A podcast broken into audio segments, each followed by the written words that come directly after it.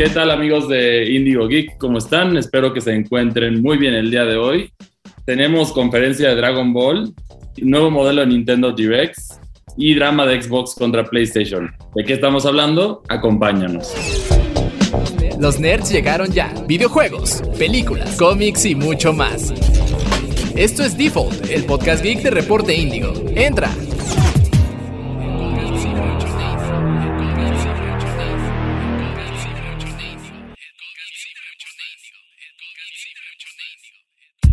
Hola, ¿qué tal? Es un gusto estar de regreso una semana más en Default, el podcast geek de Reporte Índigo y en donde el internet se cae. A nombre de José Saucedo, es un gusto para mí dar la bienvenida a todo este grupo de viejos conocidos, eh, muy, muy agradable gente con la que compartimos. Y ya escucharon ahí al buen Iván Cardoso. Hola Iván, ¿cómo estás? Hola, ¿qué tal? Eh, muy bien, aquí este, listo para hablar de todas estas noticias que más que noticias son más bien como chismes y es que él dijo y yo le contesté, así que todavía con más ganas de empezar con los temas que tenemos en lista. Así es, bienvenidos a Ventaneando, pero con más acné. Cris, ¿cómo estás? Yo muy bien, aquí contento de todas las noticias que les vas a traer y de poder participar una vez más aquí en Default. Y bueno, sí, el, el drama entre Xbox y PlayStation está cañón. No, el drama entre Xbox y PlayStation, el drama entre el doblaje y el no El drama Warner Bros. Que el oh. anime, que no el anime. Pero también nos acompaña a un invitado muy querido, un invitado que ya, ya lo hemos tenido anteriormente y está con nosotros Percho Salgado. Hola amigos, ¿cómo están? Muchísimas gracias por invitarme otra vez a esto del chismecito, el drama y el cafecito. Es un gusto, como siempre, estar con ustedes. ¿Cuál cafecito? ¿Cuál cafecito? Ah, no, a esta hora es cerveza. Créeme. Y para lo que vamos a estar contando, mínimo dos cervezas. No, es que aquí cuando ya cae a 23 grados, ya es momento de sacar el champurrado y el pan, el pancito. Un bolillo. Un bolillo. y también, también ya lo encontré, ya, ya, ya lo escucharon, ya eh, al parecer ya revivió eh, de ahí, de lo lejos. José Saucedo. Así es, aquí andamos. Una semana más, señor. Así es, y pues andamos con hipo, pero andamos. Y bueno, pues para vamos a comenzar con el primer chisme de la noche, que es algo que Nir estuvo checando hoy en la mañana, que fue la conferencia de prensa con el equipo de doblaje de la película Dragon Ball Z Super Hero. Así es, esta película que, por cierto, se estrena el 18 de agosto, eh, ya la semana que viene, eh, viene bajo la distribución de Crunchyroll, pues sí, va a llegar a la plataforma, es Crunchyroll y Sony Pictures. Y bueno, Toy Animation, ya sabemos, pero lo importante aquí es quiénes estuvieron en la conferencia de prensa, ¿no? Porque como sabemos, pues ahí hubo un reemplazo, eh, no por gusto, sino por necesidad, y es que el actor que interpretaba a Gohan lamentablemente falleció. Y en su lugar, eh, los, los usuarios de redes sociales hicieron su trabajo o sea, ejercer presión y asustar a la gente. Y lograron, eh, pues, que Manuel Ávila, eh, mejor conocido como Junior o Ludoviquito, ¿sí? ¿Sí? Sí, este, sí. En, la familia Peluche, pues eh, ahora va a interpretar a, Gohan. Este, una conferencia de prensa muy interesante. Creo que queda claro que es gente que ha estado en el medio mucho tiempo para bien y para mal. Eh, a, mí me gustó y realmente creo que no, no había otra forma de, de hacer el elenco de voces para, para esa película, ¿no? Porque, pues bueno, es icónico. Digo, todos crecimos con la voz de Mario Castañeda, con la voz de Lalo Garza. Eh, es, sí, ya, ya, ya no hay forma de no reconocerlos. Y bueno, lo, le llegaron el precio, la dirección de Lalo Garza a mí me gusta, excepto en Overwatch, pero es otra historia. Eh, entonces, ¿Alguien sabe si Overwatch ya comió? ¿Alguien sabe si todavía existe? Qué triste. curiosamente, curiosamente anoche jugué Overwatch. No. Y no, ya, Yo y otros, otros 10 bots. basta, basta, estás destruyendo mi muchacho. No, qué crueles. Yo creo que lo mejor de... es, es, interesante ver este que, que, a lo largo de tantos años, pues el, el elenco siga ahí perdurando. Y, y, digo para bien o para mal, porque pues, sí, digo, es gente muy talentosa, pero creo yo que hay nuevos, nuevos talentos, nueva sangre a la cual no se le ha dado la. Eh, no, pero es que a esta, pista. sí, pero a estas alturas del partido le pones a Goku otra voz que ah, no, sea Mario No, no, no, sí, definitivamente Dragon Ball. Ajá. Eh, digo, digo, eh, pero, igual está muy padre Mario Castañeda, pero ya, ya no quiero ver Mario Castañeda mucho. su cotorreo y todo, pero es como Troy Baker en el doblaje de los videojuegos en Estados Unidos, pero... Sí, o Nolan North, ¿no? También, este, ya, lo vemos hasta en la sopa y son muy buenos, pero ya den paso a alguien más. Yo me acuerdo que estaba jugando Batman Arkham Origins y había como 30 guarros que eran Mario Castañeda.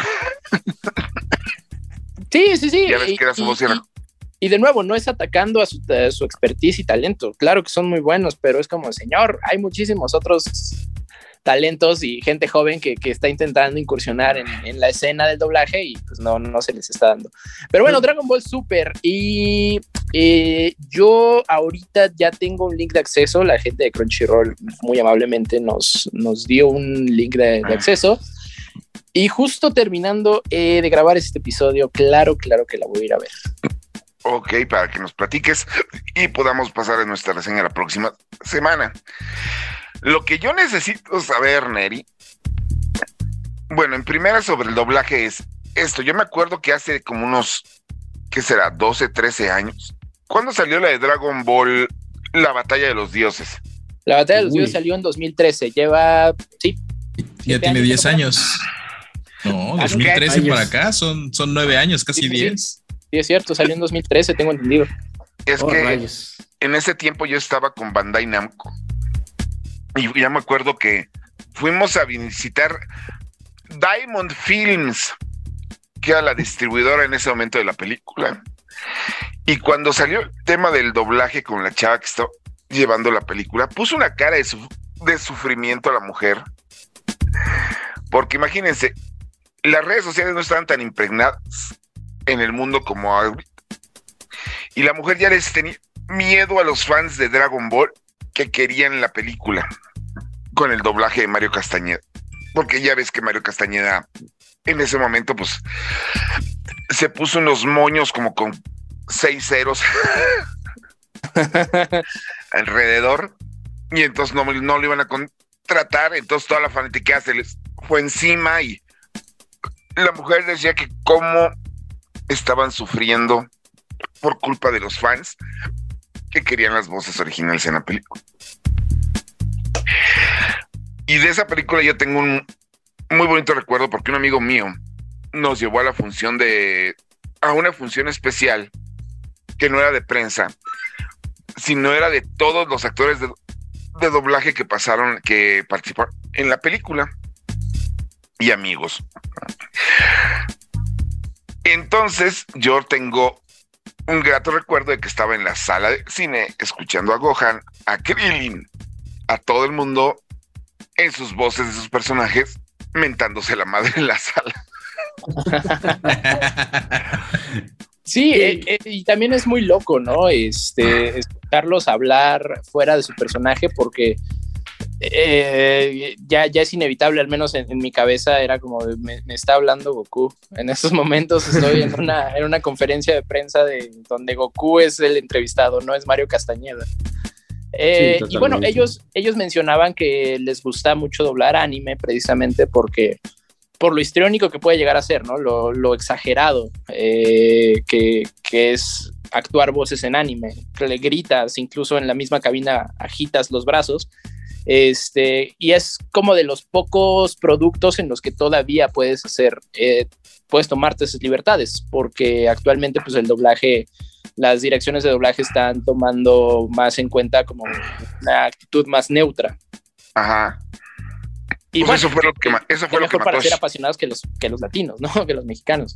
Pues eso fue lo que mató a Shek 3 que a diferencia de Shrek 1 y Shrek 2, que tenían un doblaje muy libre de lo que estaban haciendo, la tercera y la cuarta ya fueron más neut.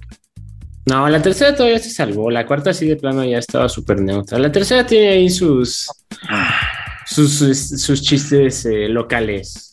Y ya, ya, que estamos con doblaje, también he de decir que, mira, ni mucho que, ¿cómo dice este dicho de gente grande? Ni mucho que queme el santo, ni tanto que no alumbre, no sé. El caso es que pues, hay que mantenerse en un, en un, en un eh, punto medio saludable, porque también, por otro lado, volví a ver hace poquito Tren Bala, esta vez la vi do, ajá, con doblaje, ah, casi. ¿Por qué se hiciste eso? Este... y abusaron de los mexicanismos a un grado en el que a mí ya se Oh, me había no. hecho molesta, ya se me había hecho muy molesta. Como, mm, sí, o sea, qué, qué padre que intentaron regionalizarla, pero por favor, bájenle dos rayitas. Definitivamente. Es, eh, eh, para Ac- usarlo acaba- original. Acabo de sacar esa película de mi lista en español. ¿En bala? Sí, no, Ah. eh, véanla, De una vez véanla, saquen la, saquen la de bestia. Sí, no. véanla en idioma original. porque no, la neta, el doblaje ahí sí está muy cucho. No, pues como, no, pues así, así como. Yo ahorita que es de la libertad que tienen en doblaje, por eso pululan en YouTube, en Twitter y ahora en TikTok los videos de los outtakes de los doblajes mexicanos donde se están albureando, que son muy buenos. Ustedes búsquenlos en YouTube. ¿Y cuál dirían ustedes que es como el momento más memorable de Dragon Ball para ustedes? Claro, o sea, creo que todos vimos Dragon Ball, Hay muchos. Es que sí. Yo, eh, el mío, el mío, el mío fue cuando por fin dejé de trabajar en Bandai y ya pude alejarme de esa serie porque como la Ah, No, no. cuánta amargura. Bueno, es que Saucedo no es de, no es de la generación también, o sea. Él es No, el yo- Mazinger Z. Sí. él- Exactamente. Pero- Pero no, no te tocó ni siquiera la original Dragon Ball a secas. la primerita. la primerita me tocó, se me hizo graciosa, pero no me hice fan. Mm, Ah, Es que, bueno, a mí me agarró en el Kinder, la primera de Dragon Ball. no, a No, todos, yo creo. No, yo para cuando salió Dragon Ball, Ren y Candy Candy ya me han, me han hecho la persona fría e insensible que soy ahora, güey. No, no manches. Depresión infantil. Eso es lo Sí, que no. diciendo. Abu- Bueno, es que Abuso si psicológico en la televisión mexicana. No, eso no Exactamente. se puede.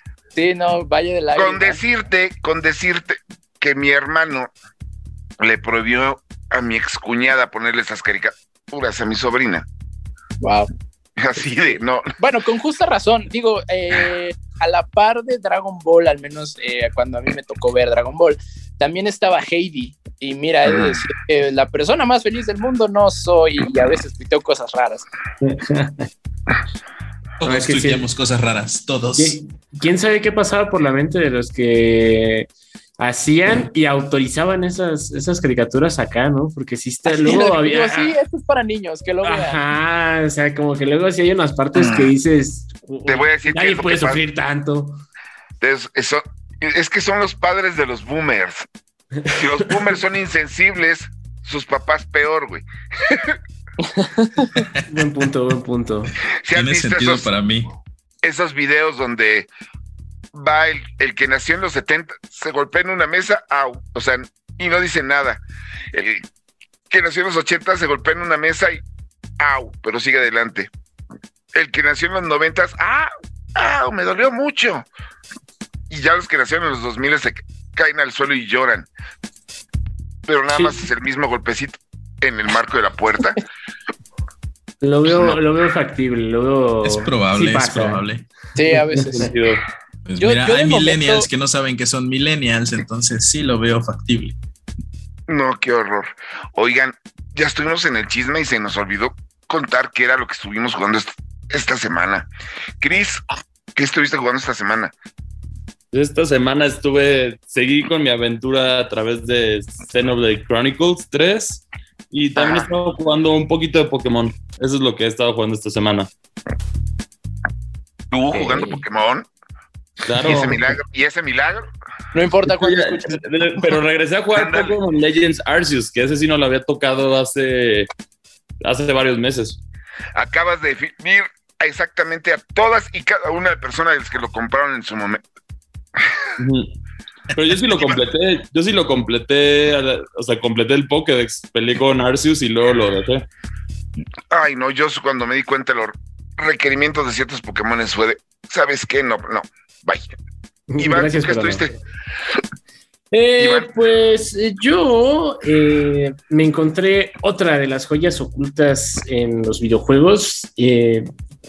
no es tanto indie, porque viene de, Square Enix, pero, pero aún así, no sé, qué goce, qué goce fue jugarlo. Y, pero al mismo tiempo como que me, me asusté mientras jugué este juego, porque es de esas veces como de, oh rayos, creo que sí eh, los traumas de la niñez de, de cuando te decían, este, limpia tu cuarto, cosas así. Porque, bueno, a lo que me estoy refiriendo en estos momentos es al maravilloso juego de, ay, ¿cómo era? Power Wash Simulator, que es básicamente ten una manguera a presión y limpia cosas.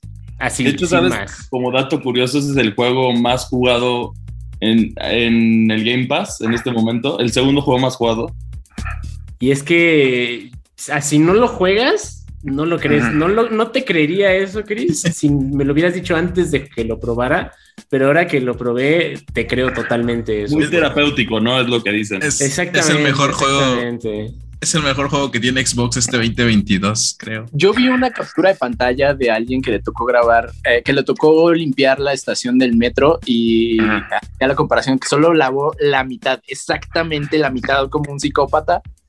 Y en ese momento fue como de, yo quiero eso, por favor, instálalo ya. No, pues es como, es como los videos que hay en, bueno, ahorita en TikTok encontré dentro de mi ocio los videos de una compañía inglesa donde lavan a presión alfombras que ya están en calidad de güey, ¿qué le hiciste? Así de... Estuvo 42 años abajo de la tierra y se pone a lavarla y te quedas viendo el video. Y es increíblemente relajante. Ver cómo va pasando el. Le pasa el agua, le pasa el agua, le pasa la regadera con jabón, le pasan la maquinita 1, le pasan la maquinita 2, y así va saliendo todo. Así que te, te creería que el Power Wash Simulator es mucho más de lo que aparenta. Pero, pero el, juego, el juego te da como que, o al menos a mí me dio como regresiones, porque es como de que me acuerdo cuando era niño y que pues obviamente yo pegado a los videojuegos y pues mi mamá diciéndome, ¿no? Ah, estás ahí todo el día pegado y no has limpiado tu cuarto, no has lavado tus tenis, yo qué sé. Y es como de, si me viera ahora que estoy jugando un videojuego donde limpio cosas, como de mm, la ironía. No, pues es como los simuladores de jardín, de jardinería, de que uno no sale a tocar su jardín de madrazos, pero, ah, mira, este es un simulador de cortar pasto. Vamos a ver qué tal está. O como Job Simulator, donde juegas que sales a buscar trabajo y en la vida real no buscas trabajo. Acabas de describir toda la población de jugadores de Animal Crossing. Ah, qué horror. en, Animal, en Animal Crossing juegas a que tienes casa. En la vida real no se puede. bueno, en Stardew Valley juegas a que tienes novia. Oh, eso está peor. Ah, por eso me gustan los simuladores. Es un mundo tan. tan quién sabe cómo. no vamos a hablar más del tema. ¿Tú qué estuviste jugando, Percho? Yo estuve probando Spider-Man en su versión de PC, que ya sale mañana. O bueno, si están, cuando estén escuchando esto, salió el 12 de agosto. Entonces ya este, está bonito, jueguenlo. Ayer, sí. Oye, pero la versión de PC ya trae todo. Todo, sí. Trae los materiales, eh, los dos DLCs. Es la versión de PlayStation 5, el remaster, que pues ya trae al Peter Parker joven, que se parece a Tom Holland según. Y trae la opción de, pues obviamente, meterle DLSS si tienes una computadora que lo aguante. Eh, trae soporte para monitores widescreen. Tiene eh, obviamente el ray tracing para que explote tu computadora como la mía y te deja, o sea, yo logré levantarlo hasta 100 cuadros con cositas ahí, sin, si le quité el ray tracing, obviamente, porque mi compu no aguantó, pero sí lo logré correr a, en widescreen a 3440 por 1440 a, 100, a 100 cuadros. Y sí, está, está muy chido, sí. Pero la trama sigue siendo la misma. Y Sí, todo, es y- el mismo juego, sí. Es, es el mismo juego que salió en PlayStation 4, que está en PlayStation 5, pero ahora lo puedes jugar en widescreen. y ya. Pero a ver, si no, si no aplicaste un mod en el que puedes convertir a Peter Parker en CJ de GTA, ¿realmente lo jugaste en PC? Sí, mira, seguramente sí se va a poder, pero eh, de hecho a mí me tocó jugarlo, todavía ni siquiera estaban las actualizaciones, entonces eh, ahí eh, me imagino que ahorita ya debe estar disponible la actualización donde puedes, puedes manipular la cantidad de la densidad de población que hay en las calles, también puedes manipular eh, la niebla y la, la visión a, a horizonte, pero pues obviamente eso no lo pude probar. Es que justamente ese Spider-Man es como, por ejemplo, el God of War. Bueno, básicamente, pues los juegos que em- empezaron a salir en PlayStation y luego mudaron a, a PC, A PC, sí, sí. son, sí son todo un desafío para los pobrecitos equipos, ¿no? Que están chonchos, ¿no? No cualquier computadora te lo corre y bien. Sí, o sea, lo- te piden cosas muy básicas, te piden una tarjeta, una GTX 970 como mínimo y 8 GB de RAM, pero eso es para correrlo en 720 y todo en medium o en bajo. Ujú.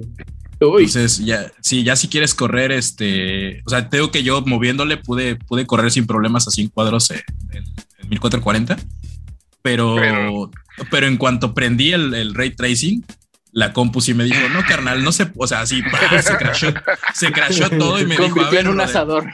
Ajá, me dijo, a ver, brother, va, va- va a correr a 720, va a correr a 30 cuadros y si quieres, me dijo la computadora. Y dije, ah, Por- ok, no, no por- quiero. Por mero instinto de autopreservación de la computadora se frició, ¿no? Se- se- Sí, se o sea. En cuanto lo activé y se ofreció el juego, dije, ching, ya la troné. Y no, o sea, pasaron como dos minutos y ya me salió así de, ok, se ajustó todo y, y ya no puedes jugar en widescreen. No, no, no vale, chiste, ¿no? sí, no, no vale la pena, ok, vamos a ponerlo Es- todo es- otra es- vez. Es ahí cuando te diste cuenta que los programadores se tomaron el tiempo y la molestia de hacer una ventanita que dijera, no mames. Sí, prácticamente así, así me dijo. Así Así, o sea, sí, mi, mi compu es gama media, pero pues, corrió, o sea, sí logré levantarlo a, a 100 cuadros. Entonces, si tienen oportunidad y tienen una compu más o menos, o sea, yo traigo, traigo una RTX 3050 yo con 4 GB de VRAM.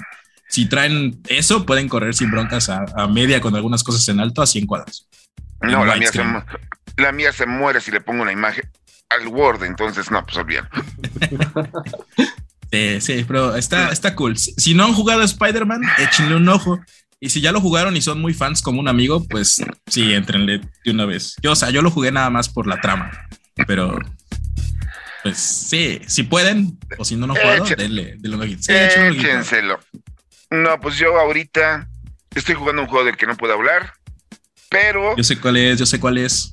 en el Inter, el triste Live Alive, lo terminé con el final malo. Es Y una es frustración, ¿no? Imagínate No, imprimirle no, tanto que- tiempo a un juego y que se salga. Exacto, gracias, exacto, justo. Ajá, y es por decisiones que tomaste en hace como cuarenta y tantas horas. Entonces, el Ouch. problema es que no, no, vamos a empezar de nuevo. Y ahí vamos otra vez. No, no manches. Y si quieren, aunque la reseña todavía no ha salido en Indigo Geek, saldrá la próxima semana. ¿Qué tal está Digimon Su- Survive?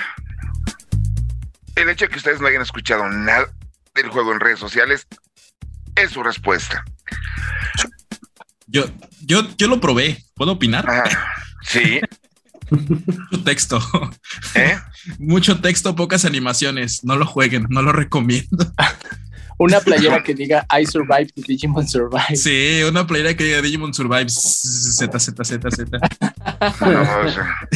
Bueno, pues eso es lo que estuvimos con esta semana. Y antes de irnos, Chris, quería platicarnos un poquito Ah, bueno, de algo que ha estado. ¿Qué? Ah, cierto, tú también se me olvida. Ah, perdón, Neri.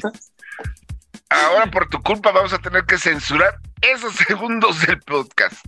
¿Qué estuviste jugando esta semana?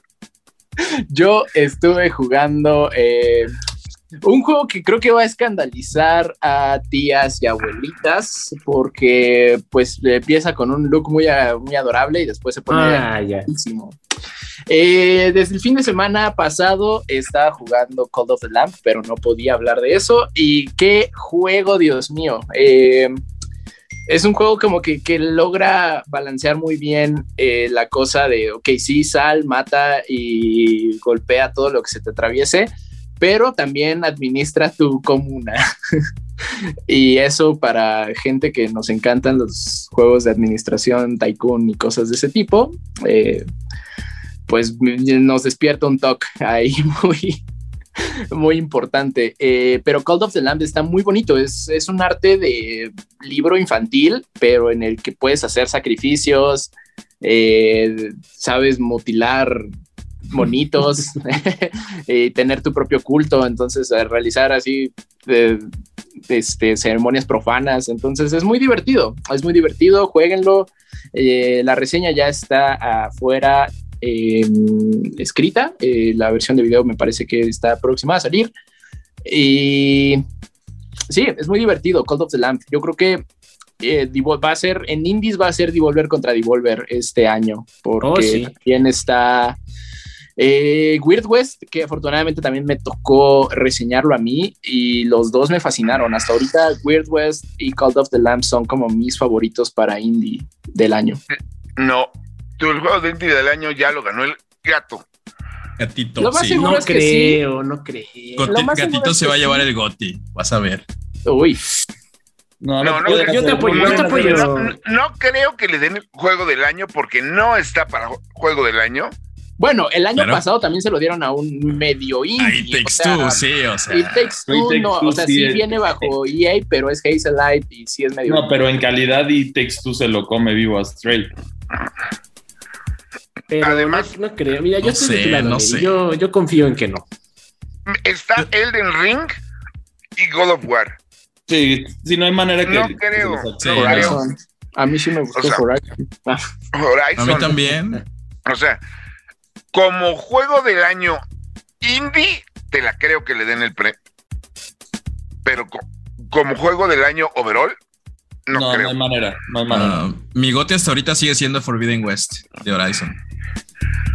¿Sí? Sí, sí, sí, mi gote sigue siendo Horizon. Gráficamente hablando, es, lo más bonito que he visto este año. Y ya. Este año sí, Nintendo normal no figura, ¿verdad? No, tiene buenos títulos, pero son títulos de nicho. Por, por ejemplo, Xenoblade es muy bueno, pero al final es un título de super nicho. Yo creo que mínimo para nominación sí se va a colar Kirby. Y porque pues es su cumpleaños. Mm, Kirby sí, podría entrar nominado. ¿Y Bayonetta? Mm, Bayonetta. Falta ver. Bayonetta nunca ha entrado, sí, según yo. O sea, Bayonetta siempre está. Es, como Devil May Cry, que siempre está ahí, pero nunca. No sé, nunca figura más allá. El primero sí lo merecía, pero pues el 2 y por lo que se ve el 3 es más, más de lo mismo. No sé realmente. Sí, por eso te digo, Bayonetta según yo es como Devil May Cry. O sea, siempre existen, pero no figuran más allá de existir. ¿Y qué otra cosa tenemos para Nintendo? Chris, que falte. Bueno, falta Splatoon 3, pero definitivamente. No, Splatoon, Splatoon 3 es el nicho del nicho del nicho. Y todavía los de ese nicho, algunos no les caso. Sí. El tema es que Nintendo se guardó su mayor arma para 2023, que viendo lo que va a salir, seguramente será el GOTY, que es la secuela de, Sky, de Breath of the Wild. Y pues ya, ¿no? Porque los Pokémon ya tienen mucho que no, no ganan premios. Arceus podría entrar ahí. Nunca han ganado, nunca han ganado nada. No, Arceus, no, no creo que Arceus entre. Por su innovador mundo abierto, podría entrar ahí. No, porque hasta dentro de los mundos abiertos de Nintendo se queda cortito. O sea, mucha gente ya se está burlando, obviamente, de lo que hizo Xenoblade contra lo que hizo Pokémon. Y también sí, sí se ve la diferencia, la verdad. Yo, sí veo a Kirby, la verdad. Dentro de los juegos que van a, figurar en algo a fin de año, el Kirby y la Tierra Olvidada, sí. Sí, yo sí, Kirby. va a sacar uno que otro premio. Kirby and the Last of Us. Sí, Kirby and the Last of Us. Kirby perdido en Tlaxcala, sí, este. sí merece algún premio mínimo, la verdad. Sí. Pues no sé, habrá que ver. Pues ahora con la moda que tiene Nintendo, es de que pues de hacer este directs de sus juegos antes de que salgan. Sí, caray, ya, ya cambió el modelo, ya no, este verano, ya sea porque, porque tiene muy buena relación con la E3, decidieron omitir una, un Nintendo Direct, pero básicamente todo el contenido, ya tuvimos todo el contenido de una Nintendo Direct, pero separado en diferentes pedacitos. Por ejemplo, tuvimos un, un mes antes de que saliera Xenoblade, tuvimos Nintendo Direct de Xenoblade. Un mes antes de que salga Splatoon, tenemos información de Splatoon. Y, y, así en todos los juegos. También ya tuvimos información de Bayonetta, el DLC de Mario Kart. Como que parece ser que ya están abandonando el modelo del Nintendo Direct, Direct que a mí no sé si me encanta eso porque sí prefiero tener como que toda la información ahí y ya uno que otro trailer especializado para las demás. Qué feo ha de ser el PR de Nintendo, ¿no? Así como, ah, sí, oye, este, próximo vamos a sacar juego, eh, te lo encargo. Ah, oye, tenemos un evento mañana. Oye, pero es que, no, es que créeme, suena feo, pero ¿cómo ha sido útil? O sea, el, ah, por cierto, y te sueltan el reatazo. A nivel, mediat a nivel mediático les funciona mucho más que estarte avisando con tres meses de anticipación o soltar el rumorcito o lo que quieras y mandes. Y eso lo hacen desde tres. O sea, cuando sacaron el primer teaser trailer de Twilight Princess, antes de que se llamara Twilight Princess, que fue, si mal no recuerdo, la conferencia del E3 2004, que salió este Reggie Fime y dijo, ah, por cierto, antes de irnos quiero que vean esto. Rompieron el internet antes de que el internet pudiera romperse, güey. O sea, cuando salió ese tráiler, a mí me tocó estar ahí, vi cómo, vi cómo la gente se volvió loca y se volvió loca y gritaron y saltaron y lo que quieres. Y aún hubiera habido mejores juegos de PlayStation o de Xbox. Todo el mundo habla de ese momento. Ajá, todo el mundo habla de ese momento. ¿No? Sí, el tema aquí es que Nintendo siento que está explorando otra cosa, pero yo siento que el Nintendo Direct les funciona muy bien como para ya separarlo y si bien si le quieres dar la cover, creo que la estrategia este año ha sido más bien como, ah, no se les olvide que este mes va a salir este juego, entonces vamos a soltarles por lo menos 10 minutos de información, ya lo vimos con, con juegos de Nintendo, Mario Strikers Battle League, ya lo vimos con Bayonetta, que hasta nos mencionaba lo de la, de la desnudez, que vas a poder balancearlo. También ya tuvimos Xenoblade, Splatoon, entonces sí, este cierre, este cierre de Nintendo es extraño y más por porque no la realidad es que no sabemos nada del, 2023 de Nintendo, más que lo, que se retrasó. O lo que se rumora. Pero, no, no, hay, no hay ese contenido y eso es lo que, lo que salta. Y bueno, otro detallito nada más para, para alimentar sobre Nintendo que se me hizo muy curioso que lo hizo Nintendo, fue que mejoraron su DLC mejoraron el DLC de Mario Kart 8. Mejoraron la calidad de las pistas, mejoraron ciertos gráficos visuales como lo son la arena, entre otras cosas. Que nadie se lo esperaba, ni yo me lo esperaba, la verdad, pero fue una sorpresa bastante placentera ver que Nintendo sí escuchó a los fans, porque muchos se quejaban de eso y, y sí mejoraron detallitos en las pistas, entonces significa que quizá eventualmente van a tener esta mejora visual y no van a ser simple sports de Mario Kart Tour, las pistas. No, pues es que es Mario Kart 8, es el juego que más le han aliado a Nintendo con el Switch. Así es, es, el juego más vendido, entonces por eso digo que sí merece eso, porque lo que caracteriza a este juego es la, la hermosa calidad de sus pistas, las bandas sonoras y todo esto. O sea, para hacer un juego de Wii U se sigue viendo muy bien. Y sí deben de enfocarse en eso, porque sí se vio una, una baja en calidad gráfica entre las pistas que vienen con el juego y las de, las de la ola que están llegando del Booster Pass. Está curioso eso, ¿no? Como que los grandes éxitos de la Switch no son de la Switch, sino técnicamente son de la Nintendo, de la Wii U. Es que el Wii U, yo siento como, como lo hemos dicho antes, para cerrar este tema, es que Nintendo cuando está bajo presión o no le salen las cosas, sí le echa mucho más ganas en los juegos, buscan que los juegos sobresalgan. El Wii U, de hecho, tiene el mejor juego de plataformas de todos los tiempos, que es en, segunda dimensión, que es Donkey Kong Tropical Freeze. Eso sí es un hecho. Pikmin 3 es muy bueno. Tienes Mario, Super Mario 3D World, que también es otro juego muy bueno. Tienes muy buenas entregas en, en, en, Wii U que no pudieron brillar por el simple hecho de que la consola fue un fracaso, pero dándoles una segunda oportunidad en el Switch, que es lo que pasó con la mayoría, vimos que claramente son estelares y por eso es el caso de específico de Mario Kart, que es el juego más vendido. Todavía yo creo que con esto pueden aguantarle otros dos años sin anunciar nada sobre Mario Kart 9. Y hay que aclarar, no solo es el juego más vendido, se sigue vendiendo ahorita todavía.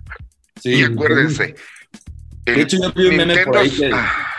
Yo vi un meme de unas personas que decían como, ay, ¿por qué todos abandonaron el, el Crash Team Racing de, en, Nintendo Wii? Ya, ya, no encuentro a nadie en línea. Y es, la realidad es porque pues, está Mario Kart 8. O sea, esa es el simple, la simple realidad. No hay más.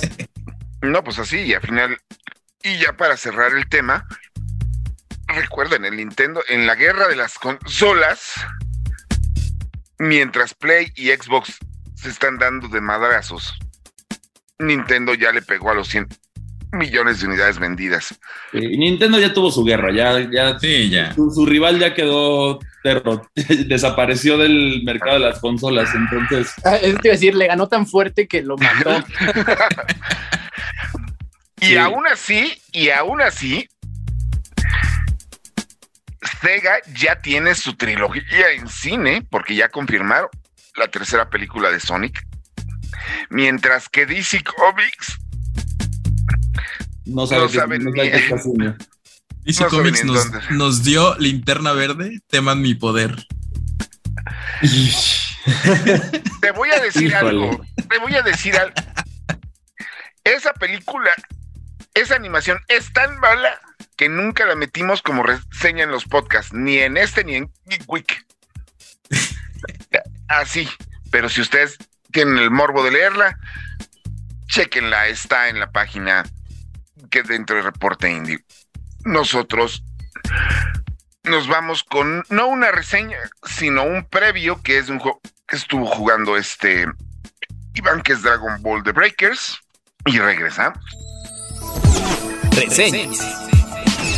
Un gran número de niños en Latinoamérica crecieron con las aventuras de Goku y compañía en Dragon Ball, combates con niveles de poder inconmensurables donde los escenarios quedan completamente devastados. Sin embargo, de la vasta lista de peleadores que aparecen, pocos son humanos y nuestra raza no es muy poderosa en comparación a otras. Existen contadas excepciones, sí, como Krillin o Ten pero ellos tuvieron entrenamientos literalmente fuera de este mundo. Dicho lo anterior, los combates vistos en Dragon Ball pasarán de ser emocionantes a una auténtica pesadilla para el humano promedio. Justo esa es la premisa para el nuevo videojuego Dragon Ball The Breakers. Desarrollado por DIMS y distribuido por Bandai Namco, Dragon Ball The Breakers presenta una experiencia fresca al mundo de Dragon Ball. El juego es un survival asimétrico en donde siete humanos sin poder deberán escapar de un gran villano de la saga, Cell, Freezer o Majin Buu. Cell viene por ti, y Goku no está para salvar. Por alguna extraña razón que ni siquiera es realmente necesaria, siete supervivientes son absorbidos por una beta temporal, un lugar donde el espacio y tiempo se mezclan. Por alguna otra razón, la patrulla del tiempo, vista en anteriores videojuegos de la franquicia, es incapaz de ayudar a estos supervivientes. Trunks, miembro de la organización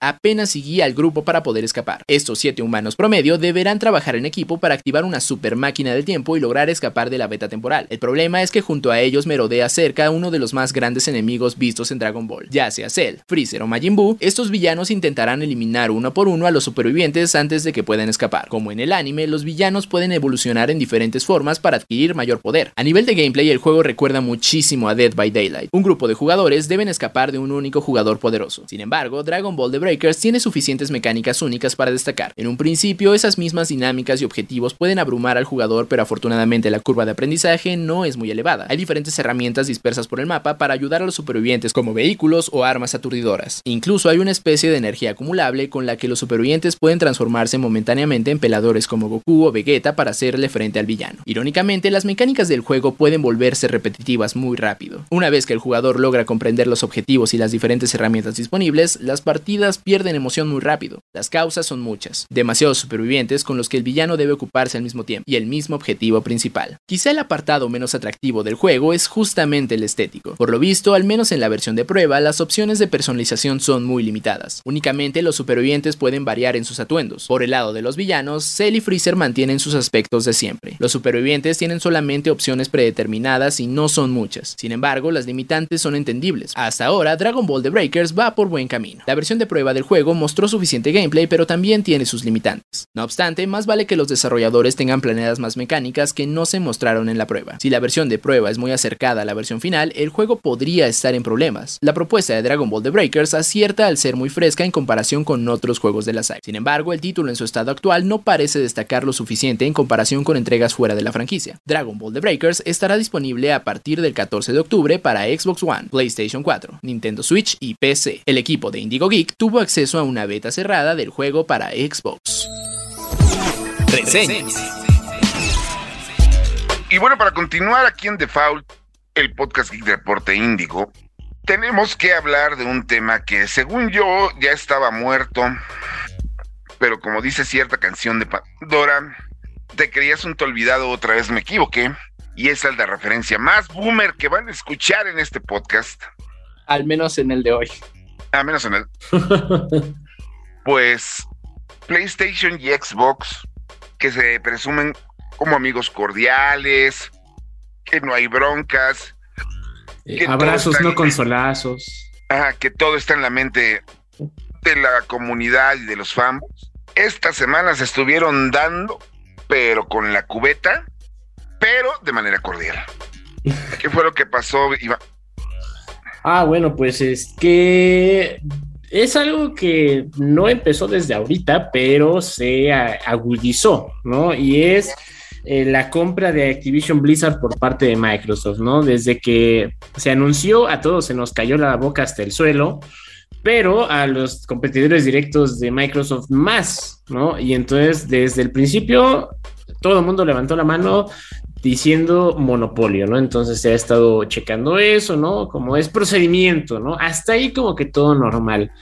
Pero mientras más pasa el tiempo y mientras no hay evidencia contundente, dijeran en, los juzgados, ¿no? Este, pues para echar para atrás la compra, como que ya se está tronando los dedos Sony y entonces cada vez están, están siendo menos sutiles, ¿no? Están dejando de lado las cordialidades y decir, no, es que hay que parar esto porque, bueno, según Sony, es malo para la industria, pero la verdad es que es malo para ellos, nada más. Y pues el, el, más reciente argumento que dio Sony es que específicamente de la compra de Activision Blizzard, eh, pues obviamente está implícito la, la, adquisición de Call of Duty y ellos dicen que Call of Duty es Dios y que pues es lo mejor que le ha pasado al gaming y que si se lo apropia Microsoft, pues eh, no hay nada que pueda competir contra Call of Duty. A los que todo el mundo respondimos al unísono ¿qué no has visto cómo está la franquicia en los últimos años? O sea, ¿de qué Call of Duty hablas? Y bueno, pues ya como que lo último de todo este chisme es que ya finalmente Microsoft se y ya salió a darle un elotazo en la boca a Sony y decirle, a ver, papito, no, no, no, no te me confundas ni quieras confundir a la raza aquí, ¿no? A ver, tú, estás, tú lo que estás diciendo está mal por esto, por esto, por. Y así punto por punto le fue refutando todo a, Sony y la verdad es que pues sí eran respuestas muy, muy lógicas, muy sólidas y pues como dijeran por ahí, Sony quedó. Sí, bueno, o sea, es que también es ilógico pensar que Microsoft haría exclusiva una franquicia que deja tanto dinero, ¿no? Porque, o sea, sí, sí, claro que quieren exclusivos, pero también quieren dinero. Pero pues eso es lo pues mismo que hace, o sea, también para ser el abogado del diablo es lo mismo que hace, que hace Sony. No, no durante mucho tiempo Final Fantasy fue exclusivo, Metal Gear, y bueno, ahorita los rumores, todo esto, todo esto que estamos diciendo sale en Brasil, específicamente en un, en un juzgado en Brasil es donde está saliendo esta información específicamente.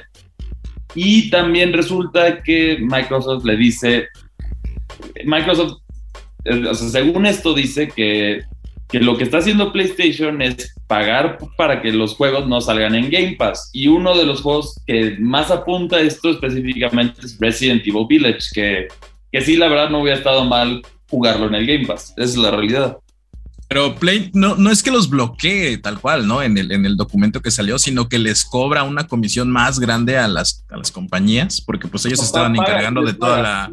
Ajá, o sea, por eso, pero es que ellos estaban encargando de la publicidad del juego.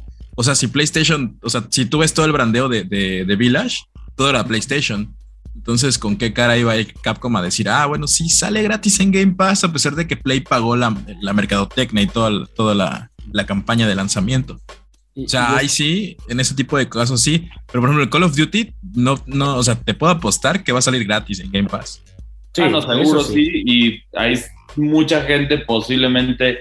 Es que, bueno, para entenderlo, muchos criticamos a Call of Duty porque ya sea por su calidad o por lo que ha bajado y lo que quieras, pero si ves, es el, es, es el juego más jugado en, en, PlayStation. O sea, ahí sí tienen un punto. Lo que no tienen un punto es que aunque, aunque Microsoft, bueno, aunque se cumpla la, la compra de Activision Blizzard, aún así el porcentaje de desarrolladores que están bajo Microsoft es menor a los que tiene Sony. Entonces, ahí empezando el argumento de monopolio, como que ya, yo siento que no va a pasar. Por eso ahí se, se vio en los datos que efectivamente sí era así. Y es que también, o sea, eh, la respuesta de, de, Microsoft fue muy acertada en el sentido de que es que no es tema de qué estoy comprando, sino es tema de estrategias, ¿no? Y, o sea, la verdad es que sí cayó muy bien a Sony, ¿no? Porque dijo, mi, mi estrategia, te estás quejando de que mi estrategia es completamente competencia desleal y no sé qué, pero es que es una estrategia que yo llevo trabajando años, que yo planifiqué desde hace años y que le eché a andar desde hace años. Y eh, evidencia de eso es que cuando originalmente salió el primer, primer intento de Xbox Game Pass, toda la gente se rió de eso, porque no tenía nada, porque era, o sea, sacaba puro juego 3P0, pero pues es porque apenas estaba empezando y ya esa idea madurada la está rompiendo ahora. Y además eh, Microsoft les dijo, ¿no? O sea, mientras yo estaba haciendo eso, tu apuesta fue, ¿no? O sea, tu propio plan fue apropiarte de diferentes estudios o hacer exclusivas para tu consola que pues no fue un completo fracaso, pero en el, en el panorama más amplio, ¿no? Al final pues resultó no ser tan efectivo como un servicio de suscripción que es el, Xbox Game Pass, ¿no? Entonces, pues ahora sí que Microsoft le respondió, no es que sea competencia desleal, no es que me esté pasando de listo, es que fui más listo y pues más suerte para la próxima, ¿no? No, pues es la respuesta capitalista. O aprendes a competir o te callas, mijito. Exactamente. No, y, y a final de cuentas, digo, es también una, una ejemplo muy claro de que, pues, querías competir conmigo, queríamos que estuviéramos al nivel, pues yo me aguanté reatazos, ahora te toca a ti, por eso Nintendo fue, recogió su pelota y se fue a su, a su calle a jugar sol y así se ha mantenido. ¿No? Y ahorita, pues, estos dos, pues sí, el, por muy bonito que esté lo que estén sacando ahorita, en PlayStation Plus en todas sus versiones, que sigo sin entenderlas, pero ¿por qué? No, sigo sin entender. De hecho, lo del PlayStation Plus, mi mayor crítica es que el paquete base, que de por sí ya cuesta, si mal no recuerdo, está cercano a lo que cuesta el Game Pass, no te incluye nada, no te incluye nada. Pero puedes bajar. normal. Pero aún así, el, año de, PlayStation Plus te salía más barato que el año de Game Pass.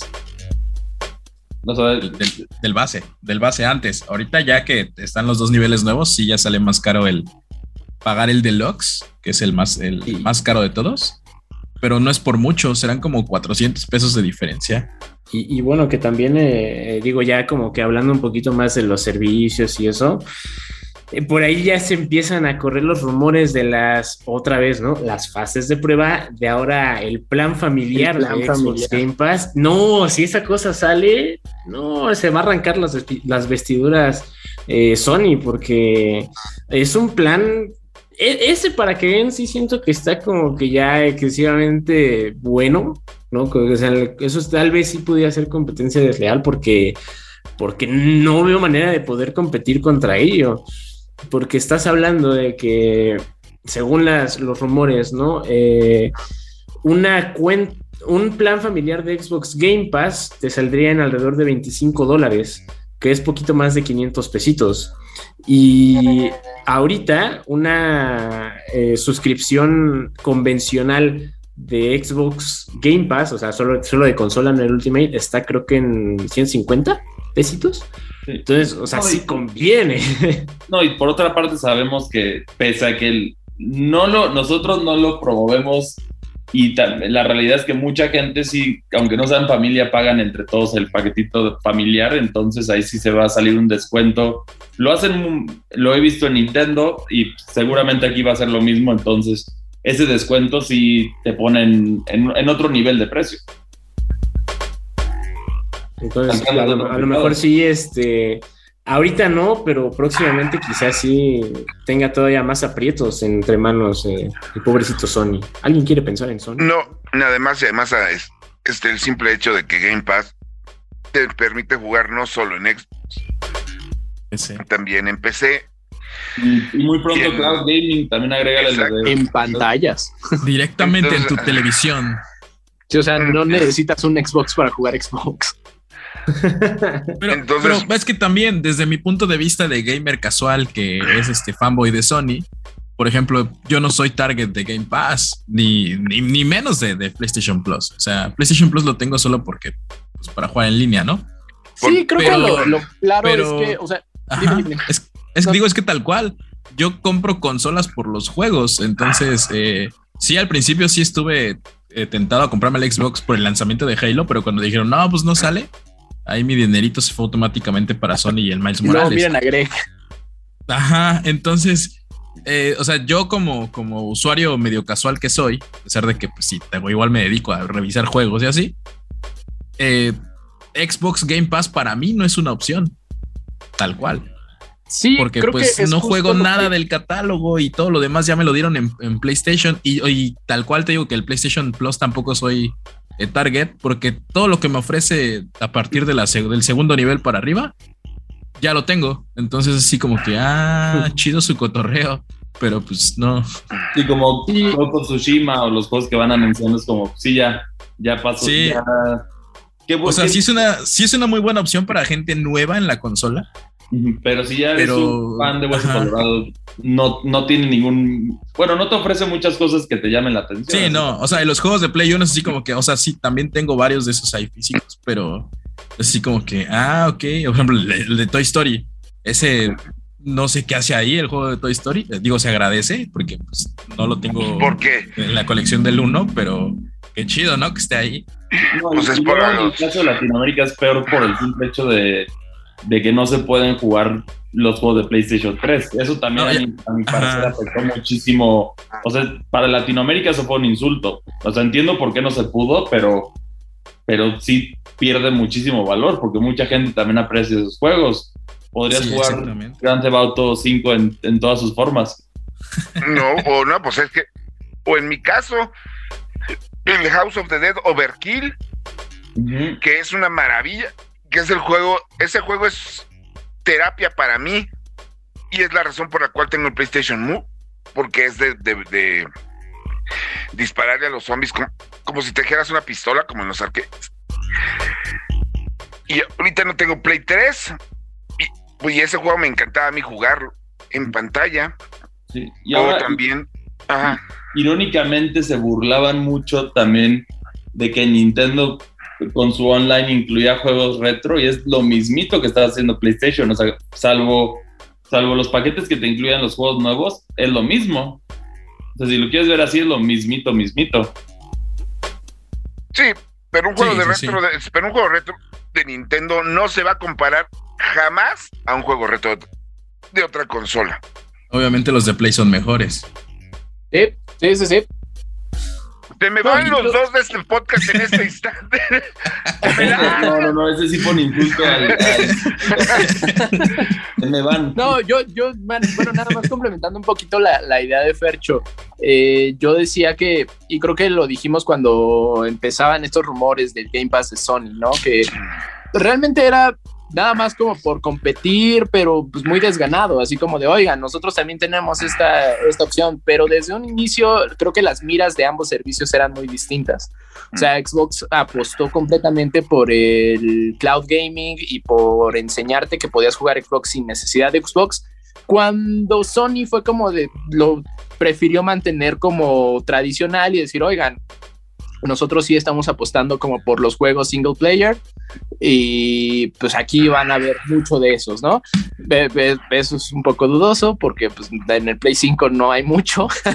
este, pero vaya, o sea, eran, eran dos visiones muy distintas. Entonces, desde ahí también me extraña que Sony se ponga así de chillón. Bueno, no me extraña porque, pues, bueno, a final de cuentas es dinero. Eh, pero pues, es como, brother, el dinero. ¿por qué estás compitiendo por ese lado si claramente no, no tienes nada para, para competir ahí porque no es tu plan? O sea, siento que fue más bien como cuestiones de ejecutivos completamente. Y de hecho, pues ahí tienes ahorita el rumor nuevo que está en internet de que muchísima gente, incluyendo desarrolladores third party y first party, tanto de Nintendo como de Xbox, se están alejando de la fecha de salida de God of War Ragnarok porque saben que ese juego viene muy pesado. No, o sea, Nintendo debería, digo, perdón, PlayStation debería también centrarse en sus valores que andar viendo qué hacen los demás. Totalmente. 100%. Y ahorita en esta versión de la guerra de la guerra de las consolas yo siento que Microsoft la tiene ganada, no por software, no por, hardware, sino por servicio. Bueno, pero la realidad es que la guerra de las consolas en ventas, ahorita Nintendo sí les lleva la. Sí. Sí, pero ya Nintendo no. Nintendo ya no juega. Nintendo, Nintendo anuncia lo que sea y vende 30 mil copias en una hora. Nintendo es un veterano retirado ya de guerra. O sea, o sea, ¿cómo puedes decir que Nintendo es el mejor cuando ves el pasto en los juegos de Pokémon? O sea, no. No, no, no. bueno, y aún, así con ese pasto feo vendieron 9 millones de copias. No, y aún así con ese pasto, del año. Ajá, y aún así con ese pasto feo han vendido más que el mejor juego mejor vendido de otras consolas. No, saben a mí que me da mucho coraje que sí, que bueno, nada, regresando de lo hablando del pasto de Pokémon. Eh. ¿Cómo el juego, el, el juego, ¿cómo yo no entiendo cómo el remake de Pokémon Diamante y Perla vendió más que Pokémon Leyendas, ah, o sea, Legends Arceus. Que ese remake estuvo fatal y aún así vendió tanto, entonces vamos a mal acostumbrar a Game Freak a darnos productos medio pues es, es, es, la, es la misma broma, ¿no? De que, de que era Horizon, creo, no Spider-Man, que dos años después anunciaba justamente que no, al fin alcanzamos los 16 millones de copias, 15 millones de copias vendidas. Y sale Game Freak a decir, ah, yo vendí eso en tres meses. Ports feos. ah, ah, chido tu cotorreo. Sí, no. Chale. Bueno, señores, pues hablando de pasto terrible, nos vamos con la reseña de Xenoblade Chronicles y regresamos. Reseñas. Nintendo es una compañía de contrastes. Por una parte, tienes los juegos vende consolas como lo son Mario y Zelda, y por otra, tienes juegos de nicho que si bien no son tan populares, la calidad de ellos es muy sólida. Tal es el caso de Xenoblade Chronicles 3. Monolith Soft nos entrega un JRPG muy sólido que si bien es un juego de nicho en occidente, vale la pena explorar el género para ver qué otras cosas te puede ofrecer. Si eres un veterano de la franquicia, lo primero que vas a notar de Xenoblade Chronicles 3 son las mejoras que han llegado respecto a sus anteriores entregas en lo que se refiere a jugabilidad, combate, etc. Todo esto a la vez que mantiene lo que hace a Xenoblade Chronicles una franquicia que resalta dentro de su propio género. Los icónicos lugares, la historia entretenida, los personajes memorables, todo se puede encontrar aquí. Si bien hay mejoras, también cae dentro de los mismos errores que sus antecesores, como lo es el diálogo cursi y ciertos villanos que solamente funcionan como un obstáculo dentro del juego. Algo que caracteriza a los juegos de esta serie es que la historia se puede jugar de manera independiente, pero para aquellos que jueguen con los demás encontrarán varios guiños que son apreciados. La historia tiene una premisa bastante interesante. Ionios es un planeta dividido por guerra en el cual existen dos facciones en el que la vida de sus ciudadanos es básicamente pelear y pelear. Poco a poco el juego te va revelando más sobre las razones del conflicto y quiénes son los beneficiados de tanta sangre derramada. La historia te va a mantener enganchado a lo largo de sus 60 a 80 horas de duración. Mi único problema de la historia es que a veces hay demasiadas escenas incluso entre diferentes fases de una misma batalla. Esto es muy notable, especialmente durante las primeras horas de juego. Esto detiene el ritmo, pero es necesario para entender lo que está pasando. Para empeorar un poco las cosas está la gran cantidad de tutoriales que tienes que aprender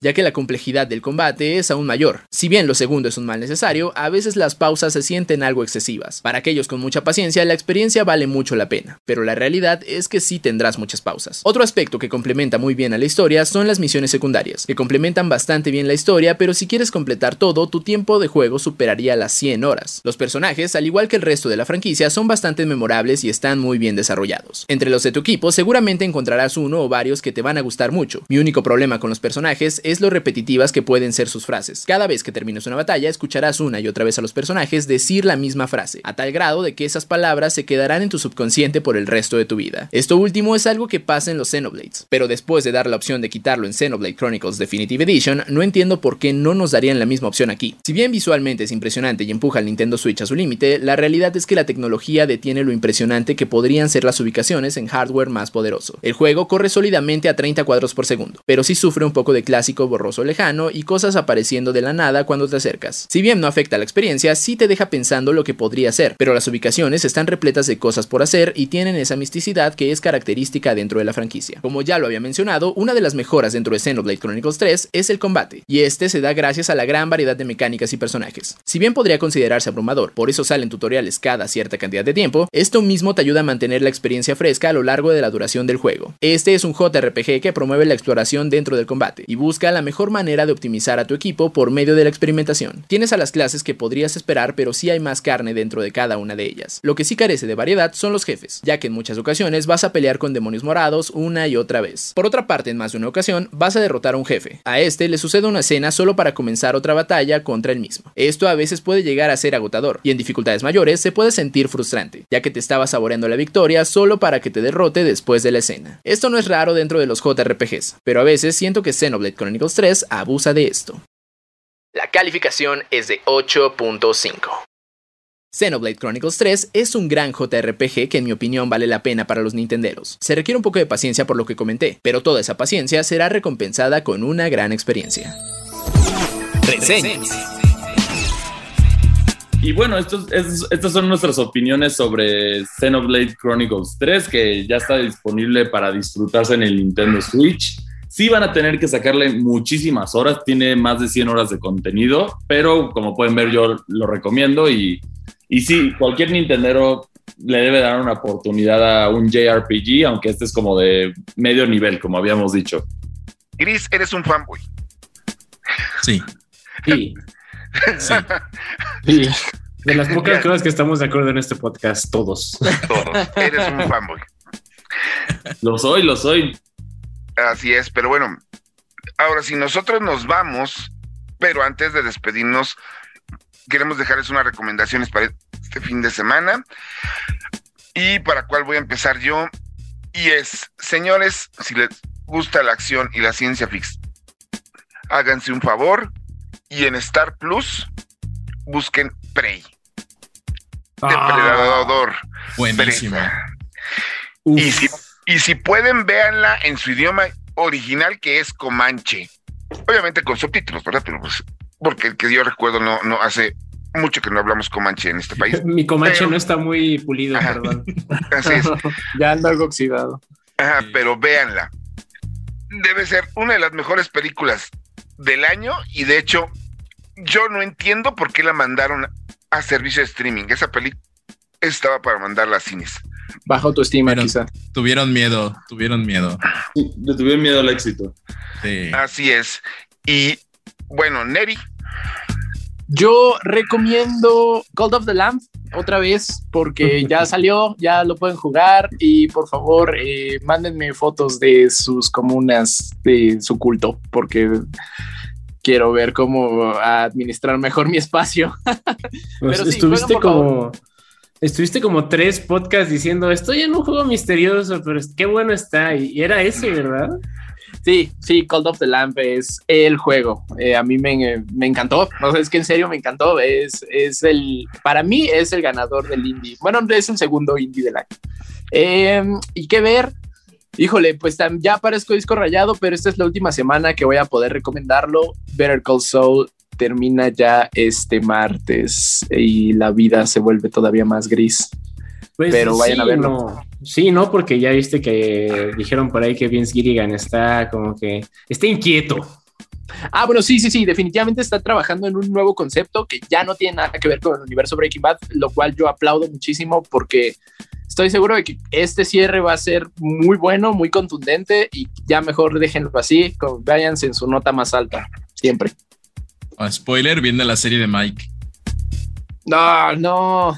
Viene la serie de Badger y ¿cómo era Stinky? No, es Ah, Stinky Pete. Stinky Pete. Mira, Ah, Stinky Pete. Pues mira, hablando, hablando de eso, a mí personalmente no me fascinó el camino. Creo que era algo que no necesitábamos, pero bueno, eh, se, se redimieron y con creces en Better Call Saul. Pues eso será para bien y para mal. Gris, ¿qué nos recomiendas? Bueno, yo les recomiendo ahorrarse el dinero en, el cine y no ver la de bestia. Esa, esa es mi recomendación. Todavía no sale. Hijo, pero. No, pero- la de Idris Elba, ya para cuando grabamos esto ya ah, salió. bueno, sí. Sí, es cierto. Sí, pero, pero bueno, básicamente prepárense para. Bueno, si, si quieren ser morbosos, si quieren ver a, a Idris Elba pelear a golpes contra un león, adelante. Pero yo ya les advertí, ya les di la recomendación que no. Y bueno, y vámonos con lo fanboy y denle una oportunidad a Xenoblade. Mi primer JRPG y lo disfruté. Nice. Eso es bueno. Yo sí, con tu comentario de que el león de, de la película Bestia parecía Terminator, pero no puedes decir. Yo creí Sí, que este género de películas de hombre contra naturaleza había muerto en Anaconda. No, siguen. eh, bueno, hu- hubo varias. No, Hubo- sí, no, bueno, pero, pero Anaconda es de esas que son tan malas que son buenas, oye. Sí, no, no, no, no, no. Pues también está la de la de Sharknado, DiCaprio, ¿no? ¿no? ¿Cómo se llama? La que le dieron el Oscar a DiCaprio. Está... Bueno, pero Ah, Revenant, Revenant. Revenant, no tiene real, el animal asesino. No hay Ese es el de tema. comparación. O sea, sí, pero también es del mismo tipo de Yo de lo-. Yo de lo único que me acuerdo de The Revenant es que cuando están diciendo los nominados a mejor actor y le toman la cámara a DiCaprio, después le tomaron en los Oscars, después toman la, la cámara a un balcón y está un oso aplaudiendo. Qué grande. Sí, no, ese fue uno de los mejores chistes que he visto en una transmisión de los Oscars. Iván, Eh, yo les recomiendo, si todavía no han hecho su buena acción del día, semana y hasta del mes, vayan a echar, a pelar otra vez lo que es el Rainbow Six, pero Extraction, no el Siege, el Extraction, que es este PvE que sacó Ubisoft. Váyanlo, de- denle atención una, dos horas para que se sientan bien con ustedes de que hicieron algo bueno en el mundo. ¿Por qué? Porque, porque, porque esta semana empezó su segundo, me parece, evento que ha tenido desde que existe y se llama eh, Crisis Eclipse. Entonces vayan a checarlo. Pues eh, eh, se agradece el esfuerzo, ¿no? De, de darle un poquito de aire fresco al gameplay y pues para que se acuerden que existe. Sí, van a, diver- van a entretenerse unas tres, cuatro partidas y después van a decir, "Meh, pues, ya, ya lo vi todo, pero vayan a verlo. no, bueno. Ese Sergio. juego que pudo haber sido un DLC. Es que empezó como un, bueno, no, ni como DLC, empezó como un evento de Siege, pero bueno, esa es otra historia. Bueno, Fercho, Yo, eh, pues miren, para empezar, para algo que ver, vean The Sandman, que está bien bonita, ¡Oh, Ah, sí! pero Sí. tienen que verla con sus, tienen que verla con sus cómics, porque si no suben foto mientras ven The Sandman con sus cómics, no vieron The Sandman. lo sale mejor, alguien de la cloaca a decirles que el cómic es mejor. Sí, lo, mejor exactamente. que, lo mejor que he visto de The Sandman en Netflix ha sido el propio Neil Gaiman compartiendo en Tumblr y en Twitter las críticas de la gente que está ofendida con... Con los progres, sí, sí, sí. Sí, no, es buenísimo. Entonces, si vean The Sandman, sí, no. con- pero tienen que tener sus cómics a un lado, si no, no cuenta. Ajá. Y algo de eh, para jugar, pues vayan a jugar Spider-Man, que pues me dieron ganas de, de seguirle después de que probé la versión de PC. Y el culto del, del, del, del Cordero, que también ya lo medio, lo medio calé. Ah. Está divertido, está entretenido, está muy bonito el arte. Es- me recuerda a los Happy Tree Friends, que era algo así Ándale. bonito, pero. Sí, pero claro. Entonces, Así sí, es, y- serían es las- bueno. Ya. Y regresando de volada, una cosa que me cura mucho con Sandman es que esa serie no depende de Warner, depende de Netflix. Bueno, no, tampoco eso te da mucha paz. Generalmente, pero aquí, aquí al parecer sí se están rifando. Yo, creo pues que, es que- yo creo que los nuevos dueños de Warner dijeron, ¿Sandman es de nosotros? Ándale, Mira. algo así. Así es. Eso, eso, pues, eso cuando lo autorizamos, güey. No, bueno. O sea, ¿me está diciendo que hicieron una serie de un arenero o cómo? Sí, aunque, bueno, ahí para cerrar rápido, ¿les hubiera gustado que este... Ay, ¿cómo, cómo se llama? El que es el diablo, el que tenía la serie, que le saliera ese actor en ¿Lucifer? en Sandman. Sí, Ah. sí, que Lucifer saliera el Lucifer de la serie o, o cómo se sienten al respecto de ese cambio. eh, de que regresara Tom Ellis para... Sí, exacto, porque bueno, como Ah. sabemos, ese Lucifer estaba basado justo en el Lucifer de Sandman, Sí, entonces... o sea, de hecho la, la serie, o sea, está la teoría que la serie de, de Tom Ellis empieza justo al momento en el que Lucifer deja de salir en The Sandman. Pero no sé, o sea, igual aquí yo siento que, que alargaron mucho la, la- la aparición de, de Lucifer, tal cual, porque pues el, el- el duelo, el duelo de, de rimas que se avienta en la serie, en el cómic es con, con otro personaje. Y aquí así como que, ah, bueno, lo va a hacer él para darle, darle pues prioridad al actor, a la actriz, y que siga saliendo. Pero pues yo lo veo bien, o sea, a mí me gustó el cast. Sí, no, a mí me gustó el cast solo, o sea, es como, hubiera sido como que un guiño extra, o sea, a eso me refería. Como con cuando sale con John Constantine. Pues no sé, porque igual era meterse como que con otras cosas, ¿no? Porque pues el otro, el otro actor ya estaba muy metido, o sea, ya estaba muy posicionado como Lucifer. Y meterlo a ir así como que llevar a la gente a otra serie que no tenía nada que ver todavía con, con el mundo de Sandman. Entonces era así como que tener ese choque de, de artes, por así decirlo. Yo solo sé que el casting y las decisiones, dentro de otras cosas que ha compartido en sus redes Neil Gaiman, son los fans que le dicen, es que tú no entiendes tu obra. Wow. Cuando les dice, güey, yo escribí esto, yo lo probé todo. Es que estás mal. Sabes, eres personaje. progre, tiene mucha inclusión. Sí, no. Eh, Esa es la maravilla del tweet. Y para los que me van a decir, o nos van a decir en redes sociales, no, es que sí tiene mucha inclusión. Este de Sandman con mucho personaje LGTB. Señores, los personajes LGTB están en esa obra desde el cómic en los ochentas y están ahí porque Neil Gaiman estaba criticando las políticas de Margaret Thatcher que iban en contra de la comunidad queer en esa época. O sea, esto no es este inclusión forzada, esto existe desde su origen. Es que yo creo que ahí al final es más como frustración de que lo, lo han aplicado en otras series. Yo así lo veo, pero, pero sí es. Ahí no hay que quedar en ridículo, hay que Sí, informar. no, o sea, es la banda que, que no conoce la obra y no tiene idea de lo que están viendo, pero porque uno que es culto y lee los cómics, ah, oílo. Anda, ándale, Oílo. oílo, pero bueno.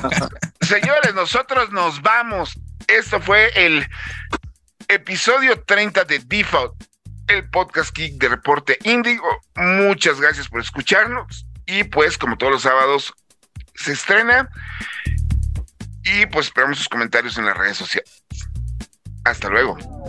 Acabas de escuchar Difo, el podcast geek de Reporte Índigo. Nos escuchamos la próxima semana, pero el chismecito friki no para en todas las redes sociales de Índigo Geek MX. Hasta la próxima. Este podcast de Reporte Índigo es producido por César Carrera, con locución de José Saucedo, Cristian Maxice, Iván Cardoso y Marcos Neri. Default, el podcast geek de Reporte Índigo.